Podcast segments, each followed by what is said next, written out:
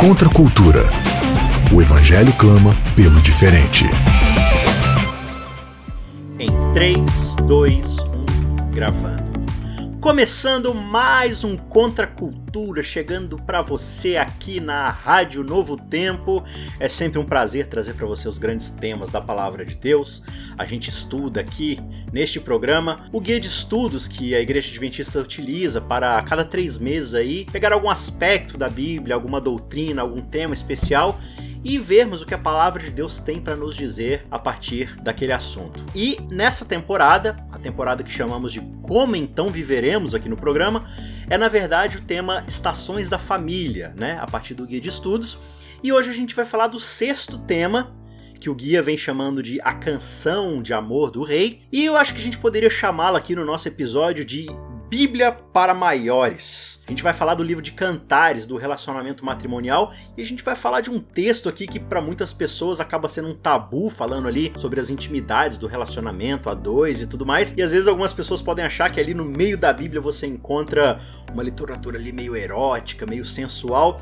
Então a gente vai falar sobre isso aí basicamente. E para conversar comigo mais uma vez, vocês pediram Alguns pediram, alguns não, mas enfim. Vocês pediram e ela está de volta. Vanédia Cândido, direto da Paraíba. Tudo bom, Vanédia? Tudo bom. Após vários pedidos para eu não estar aqui, aqui estou, né? Contrariando Vamos pedidos lá. populares, né? Pois é. Contra a cultura aqui. Não, brincadeira, mas o pessoal, assim, eu, alguns comentários que eu vi lá, o pessoal gostou bastante.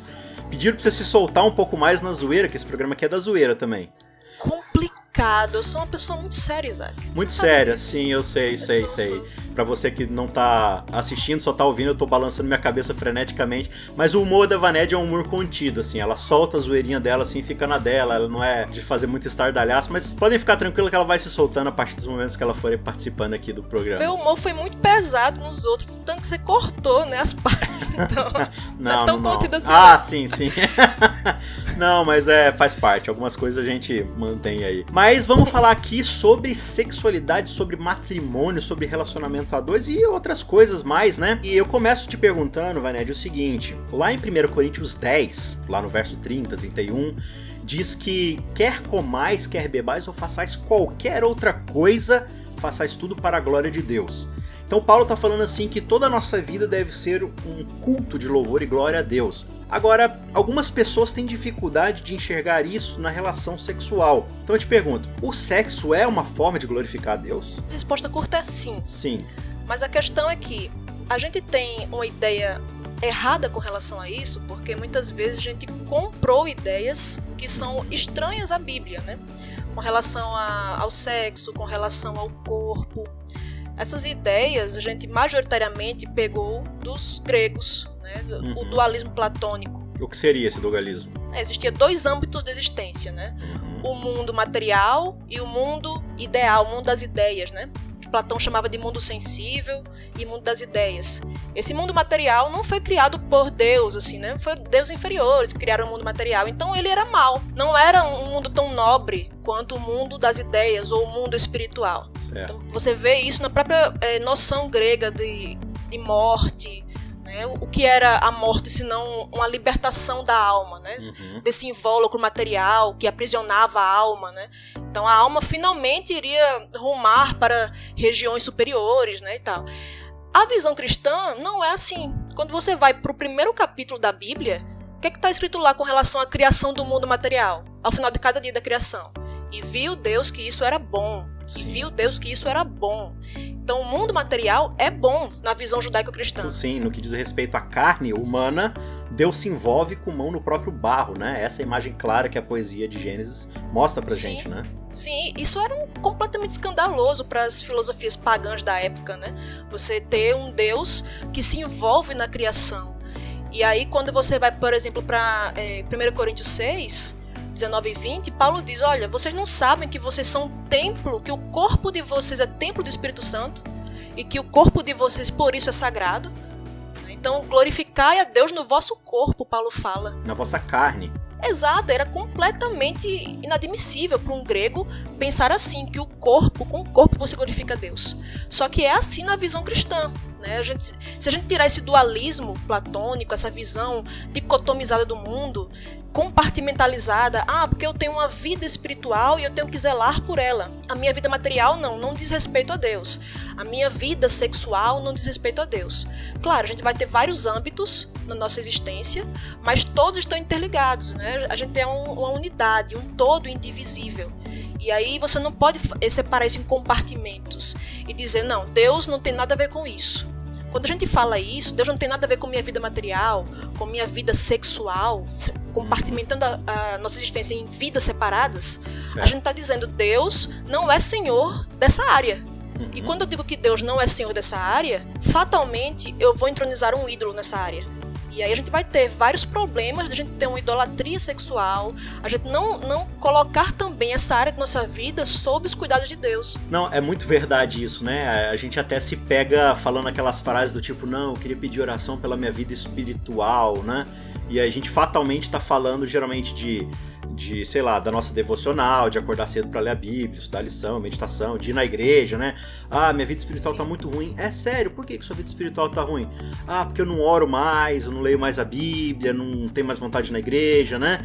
Como se isso fosse espiritualidade. E Paulo acho que trabalha muito esse conceito ali em Coríntios, de que na verdade, se, se nós somos, como você falou, né, templo do Espírito Santo, então nosso relacionamento com Deus envolve todas as áreas. E tem coisa mais banal, mais carnal, mais mundana do que comer e beber né? Que é basicamente você nutrir a sua carne. Até o, o conceito platônico é de, é de baixo ventre, né? É, são suas vontades ali que vêm do baixo ventre. Então, se Paulo está falando que o meu ato de comer ou beber ele vai afetar a forma como eu glorifico a Deus, ou, ou tá tudo ali relacionado, então, na verdade, o que dizer de todas as outras coisas, né? E a sexualidade aqui, ela acaba vindo muito para essa área. E como cristãos, a gente pega e extrai isso da nossa cosmovisão, né? Cosmovisão que é a visão de mundo, a forma como você enxerga as coisas. E isso vai distorcer completamente muitas outras áreas da nossa vida, né? É como, por exemplo, a forma que a gente enxerga o próprio casamento, filhos é, e outros relacionamentos que a gente tem com as pessoas, porque na verdade a gente não está colocando Deus como o centro daquilo, né? É, aí uma outra pergunta então que surge a partir disso daí. É, você ora antes de fazer sexo? Não, brincadeira, não era essa pergunta, não. Não quero aparecer no CQC. não, é. Então, assim, baseado no contexto de Gênesis, da história bíblica, especialmente agora rumando mais para Cantares, como então, por mais estranho que pareça na nossa cabeça, como o sexo pode ser usado para a glória de Deus e como ele não pode ser usado para a glória de Deus, como ele pode ser o contrário, como ele pode ser qual é o contrário da glória de Deus, blasfemar, desonrar o nome de Deus? Como, claro, não precisa desenvolver tudo agora, mas dá um parecer pra gente encaminhando aí gente de Gênesis para Cantares. Como funciona então encaixar o sexo dentro do contexto da glória de Deus? Primeiro, a, pergunta seria como não transformar isso em algo para a glória de Deus, né? Se nós somos criados por Deus, né? é assim, e se nós somos criados por Deus? Se Deus criou essa área nossa vida, se Deus criou zonas que dão prazer, se Deus criou tudo isso, se tudo isso veio das mãos de Deus, da cabeça de Deus, como é que a gente, como é que a gente não vai usar isso para a glória de Deus, né? Por exemplo, ainda indo para Paulo, Romanos 12:1, Paulo fala: "Rogo-vos, pois, irmãos, pelas misericórdias de Deus, que apresenteis o quê? O vosso espírito? Não, o vosso corpo como sacrifício vivo, santo e agradável a Deus, que é o que? O vosso culto racional. Então, o culto racional que a gente oferece a Deus é oferecer o nosso corpo a Deus. Então, é, em tudo que eu faço, comendo, bebendo, fazendo sexo, em todas essas coisas, eu glorifico a Deus quando eu entendo que todas essas coisas pertencem a Deus. Deus é Senhor de tudo. Deus é Senhor do espírito, sim, mas Ele é também Senhor do corpo. Deus é Senhor do céu, mas é também Senhor da terra. Todas essas áreas, primeiro de tudo, eu tenho que entender que Deus é Senhor de cada área dessas e Ele está interessado, sim, que eu viva cada área dessa de maneira mais intensa, mais plena possível, né? Então acho que seria uma primeira forma seria essa, eu entender como é que Deus entende essas áreas e colocar como Senhor dessa área em minha vida, né, o Senhor Jesus. E o que seria então considerar Deus como Senhor da minha vida? Como é que eu considero Ele Senhor da minha vida? A gente falou no episódio passado sobre provérbios, né? E a gente também deu um, colocou um pezinho ali em Eclesiastes e tal. E a grande temática tanto de provérbios, especialmente de Eclesiastes, é fazer as coisas com temor a Deus né? Então, o que seria ter esse temor a Deus nas áreas práticas da minha vida? Porque, por exemplo, eu posso sentar lá na igreja, abaixar minha cabeça em reverência e ficar, Senhor, eu te agradeço, eu te louvo, eu te glorifico, eu te considero o Senhor da minha vida, eu glorifico o teu nome. Seria isso viver para a glória de Deus? Ou existe algo prático no glorificar a Deus? Como é que eu tenho esse temor a Deus de forma prática? Como é que eu glorifico ele de forma prática? Por exemplo, a forma de eu encarar o meu cônjuge uhum. como não sendo um objeto para satisfazer as minhas necessidades. Uhum. Como eu não olhando para ele como se fosse algo à parte de mim, mas sou eu também. É uma só carne comigo. Todas essas, essas coisas que a Bíblia traz acerca de como a gente deve encarar o sexo, né, que o livro de Cantares traz, por exemplo, quando você vê o, logo o início do livro de Cantares, quem começa é a esposa, né, é a noiva falando beija-me, né? Com os teus beijos e tal. Isso. O teu amor isso, é muito fazendo, fazendo um convite. Mais. Exato. Então, assim, você entender essas coisas não como uma coisa suja, uhum. no sentido pejorativo da coisa, né? É, Sim. Tinha um rabino, o nome dele é Akiva. Ele dizia que o livro de Cantares, todo mundo sabe que é um livro que suja as mãos. Uhum. Aí, mas não no sentido que a gente entende como sujar.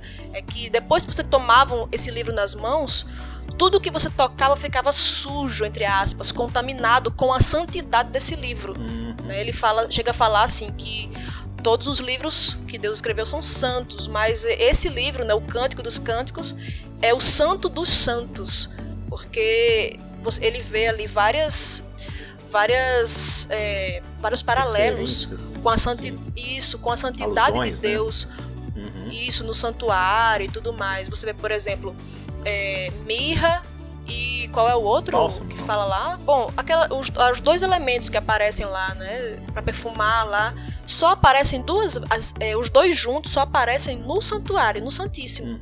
Então assim, no Santíssimo não, no santuário. No né, incenso, né, na preparação do incenso. Isso, isso, só aparecem lá. Então você vê várias coisas assim, como Deus de fato encara o sexo como algo sagrado, algo santo e não algo sujo nesse sentido, mas algo que a santidade dele contamina, entre aspas, todas as áreas da, da, nossa vida, né? E também da sociedade. A forma como a gente olha o sexo, por exemplo, vai fazer com que a gente olhe para outras coisas como o divórcio, como o aborto, como gravidez na adolescência, para uma série de questões que estão aí na sociedade atual isso vai ser, de uma forma ou de outra, influenciado pela forma como a gente olha o sexo. Hoje, é, a nossa cabeça ela tá muito pós-modernizada, ela tá muito assim distorcida por séculos e séculos de secularismo, digamos assim, né? Então, por exemplo, você vai conversar com um jovem, um adolescente ou mesmo um adulto, e aí você vai conversar assim sobre essa questão de se preservar, né, de relações sexuais para depois do casamento e tudo mais, a pessoa fala assim: tá, mas se eu não fizer sexo com essa pessoa, se eu não experimentar o sexo com ela, e for ruim ou não der certo e tal, eu preciso experimentar o produto antes de poder me comprometer com ele. Ou seja, você está falando que você vai aceitar essa pessoa porque ela tem algo a te oferecer e vai desprezá-la ou descartá-la se ela for um produto defeituoso, né? Então assim, ah, não, vai que eu me caso com alguém que tem problema e aí eu tô condenado a ficar com essa pessoa para sempre, mesmo ela não atendendo aos meus desejos, às minhas necessidades, né? Ou seja, você usou a sua distorção de cosmovisão para ler né, a realidade de uma forma completamente egoísta, completamente diferente daquilo que Deus desejou para nós, que é de submissão, que é de entrega, que é de sacrifício, né? Então é bem o que você está falando aí, como é que a, a, nossa noção da glória de Deus, ela ou a falta da noção da glória de Deus, melhor dizendo, né? Ela vai distorcer completamente a forma como a gente enxerga as coisas. Um outro exemplo que eu gosto de falar bastante, né?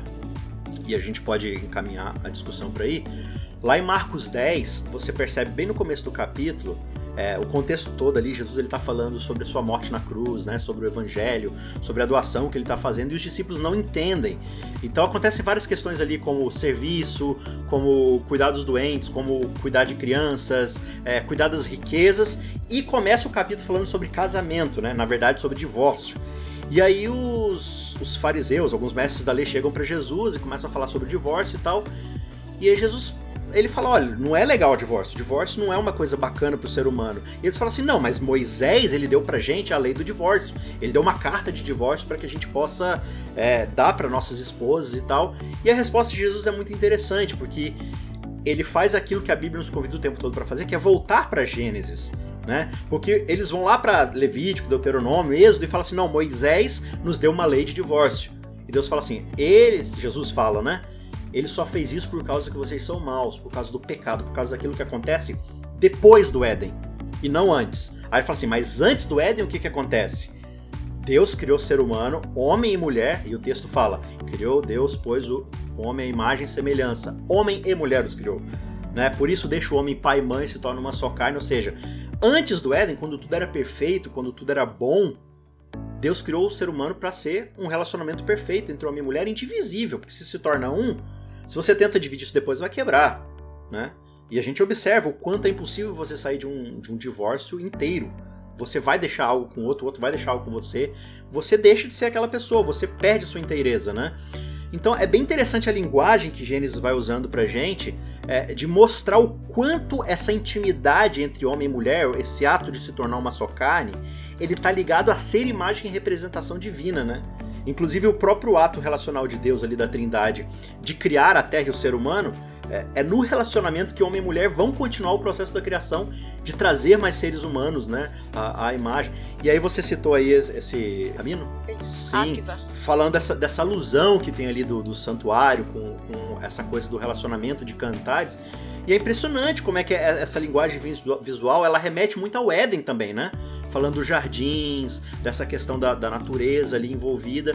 Então não existe essa história da gente pegar e falar assim, não, mas veja, os tempos são outros. Quer ver, quer ver um exemplo muito clássico de como a nossa cosmovisão é distorcida, né? Lá no próprio Gênesis, depois do pecado, o que, que vai acontecer? Deus vai virar para Adão e Eva, vai falar, vai falar na verdade para Eva: Olha, o seu desejo será para o seu marido, só que ele vai te dominar. A gente pega esse verso e lê com a nossa cabeça hoje e fala assim, viu? A mulher, ela tá debaixo do marido. A mulher, ela é uma serva do marido. A mulher, ela tá ali e agora ela tem que estar tá submissa e o homem vai mandar nela e vai desmandar nela. Mas peraí, Deus ele tá dizendo que agora tem que ser assim? Ou ele tá descrevendo que por causa da ruptura que homem e mulher tiveram com Deus, cada um vai viver para si agora e um vai ficar tentando dominar o outro? Será que ele não está descrevendo a maldição que será agora um relacionamento fora do círculo divino? Ou ele está dando uma prescrição pra gente, falando assim, ó, oh, não, o homem tem que dominar a mulher e tal? Isso Cantares responde pra gente dizendo o seguinte, olha, o homem se submete à mulher assim como a mulher se submete ao homem, né? Tem lá no capítulo 8, né, verso 6, o homem pede para a mulher, né? Põe-me como um selo sobre o teu coração, como selo sobre o teu braço. Então você vê uma inversão da ordem, né? Assim, é o, a mulher é que a mulher sela que... o homem. O selo era algo. Isso, nesse caso aí, que o selo era algo que você colocava sobre uma propriedade sua. Né? Até hoje, né? Você marca né, o gado e tudo mais. Então o homem pede isso para a mulher. É, você vê aí que há uma, uma relação de cumplicidade, você vê que há uma relação de que, olha, eu eu amo você, então eu me sacrifico por você e vice-versa. Então, assim, esse amor que se baseia, né? Você. Ai, não, como é que eu vou, eu vou casar sem fazer o test drive, sem. E, isso aí é baseado simplesmente em performance. Sim. Se você não tiver uma boa performance para comigo, eu não vou me relacionar com você. Se você não atender minhas expectativas. Isso, isso se você não, não, não atender os meus desejos, os meus prazeres, eu não vou me relacionar com você. Só que isso é o contrário do reino de Deus. No reino de Deus, é, eu me sacrifico pelo outro. E essa é a base do relacionamento no, no reino de Deus. Então, quando você se baseia na performance e não no sacrifício, aí você de fato você não entendeu o que é a cosmovisão cristã, você não entendeu o que é que Deus espera da, sexualidade e por isso você vai ter uma série de relacionamentos vazios. Todo mundo aí, né? Ah, teve a revolução sexual nos anos 60. Ah, todo mundo é livre, todo mundo sei o quê. Mas é, é escravo de si mesmo, seus próprios desejos. A gente acha que liberdade é fazer tudo que me dá na telha. Mas não. Né? Se, se eu, por exemplo, eu, eu, vou libertar um peixe da água, eu vou tirar ele dentro d'água porque o bichinho tá ali aprisionado dentro d'água, né? Eu matei o peixe. Então, assim, Liberdade não é você fazer simplesmente o que der na telha, é você fazer aquilo para o qual você foi projetado, né? O peixe foi projetado para estar dentro d'água. Nós somos projetados para nos sacrificarmos, para nos doarmos para com o outro. Toda vez que a gente inverte isso aí, a gente vai ter uma série de consequências, o vazio existencial, tudo isso que, que são fruto de uma revolução que teoricamente era para libertar né, as pessoas, libertar a mulher, libertar. E a gente vê o contrário disso acontecendo. Não, perfeito. É interessante que a gente, como comunidade de fé, muitas vezes cria muito tabu, levanta muitos muros em relação a esse assunto, né? Justamente por causa dessa mentalidade de não, sexo é uma coisa carnal, é uma coisa feia, suja, proibida, sexo é o pecado original, então não se fala sobre sexo. Né? Então a gente olha para os nossos filhos e fala assim: não, tá muito cedo para falar de sexo, tá muito cedo para falar de sexo, e aí vai estar tá muito cedo para falar de sexo até que esteja tarde demais para falar de sexo, né? Então muitas vezes acho que dentro da igreja, na nossa comunidade tal, no nosso, mesmo nos nossos púlpitos, nos nossos, nossos projetos ali de estudo da Bíblia, de discussões, é impressionante como o sexo é colocado fora da nossa cosmovisão, porque ele está fora da nossa vida espiritual, entre aspas, né? Porque não, não tem nada a ver com ler a Bíblia, não tem nada a ver com a glória de Deus. É, qual que é o papel da igreja, Vanédia, e da comunidade? E quando a gente fala igreja aqui, a gente está falando de nós como corpo, né? A gente não está falando da instituição, não, porque é responsabilidade dela, levando nós como corpo de Cristo, como membros, qual que é a nossa responsabilidade de trazer esse assunto para dentro das nossas discussões e qual é o efeito direto que isso tem na construção dessa cosmovisão? O pior é que às vezes que eu, eu acho que até esse assunto é trazido sim para discussão, mas de maneira muito superficial.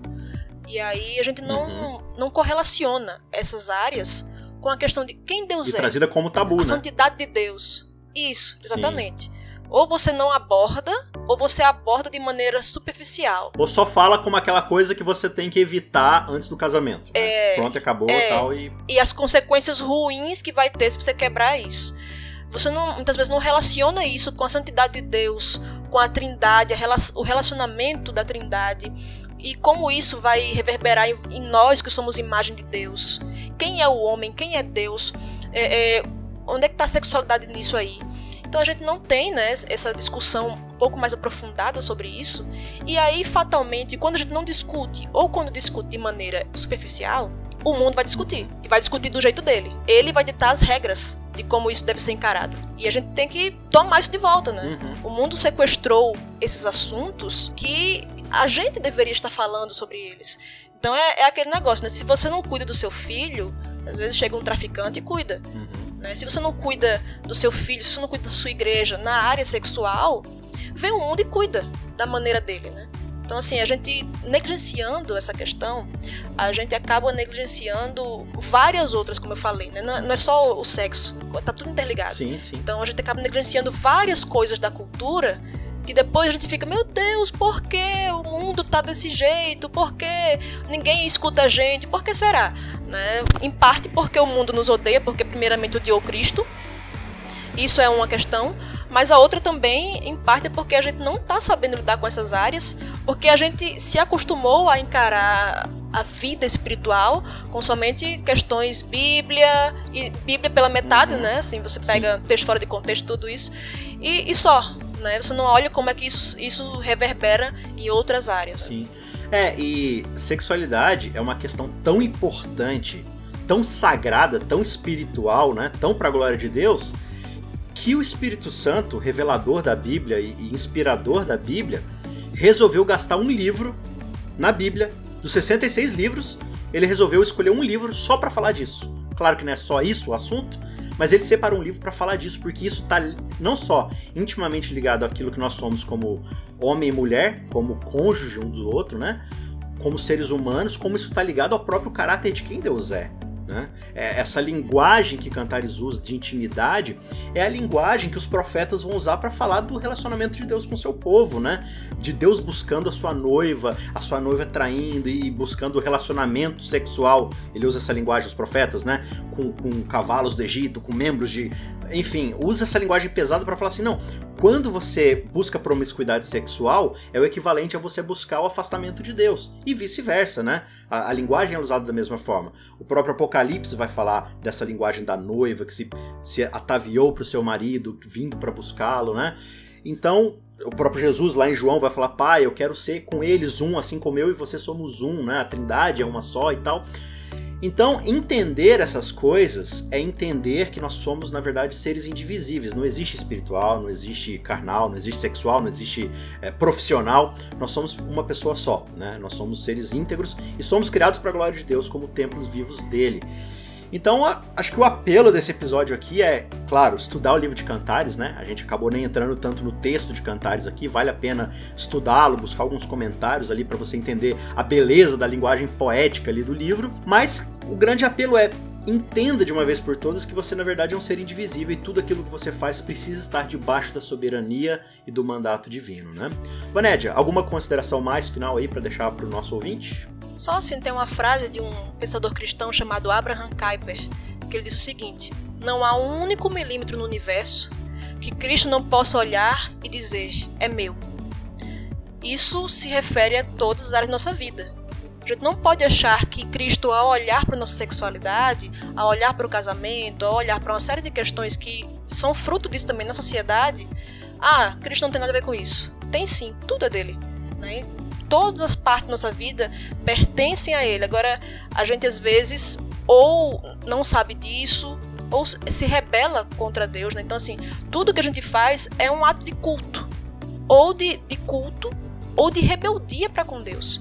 Né? Quando a gente não aceita que Ele reine sobre aquela área de nossa vida. Aí, como eu disse, a gente vai entronizar um ídolo. E aí, meu amigo, quando a gente entroniza o ídolo, o ídolo vai esperar sacrifícios, vai esperar uma série de coisas que vão sugar nossas energias, drenar tudo que a gente tem, tudo que a gente é, ele vai nos subjugar. Quando nós colocamos Cristo como Senhor, ele diz que o, que o fardo dele é leve, né? ele vai usar de misericórdia, vai ser um Senhor que vai olhar para aquilo e vai restaurar. Né? e não destruir como fazem os falsos deuses, né? É, toda vez que a gente tira a centralidade divina, a gente cria, projeta a nossa própria vontade, que foi o que aconteceu lá no Éden, né? Basicamente. E a gente acaba sendo esmagado debaixo da nossa própria expectativa, que é a idolatria, né? Muito legal essa contribuição aí.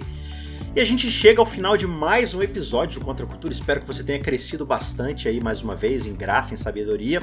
Continue estudando a Bíblia e conte com a gente aqui para sempre trazer alguma contribuição, levantar alguma provocação, né? O Contra a Cultura tá aí pra gente ir além do senso comum. Legal? A gente se vê semana que vem. Fique com Deus e até a próxima. Tchau, tchau. Tchau. Contra a Cultura. O Evangelho clama pelo diferente.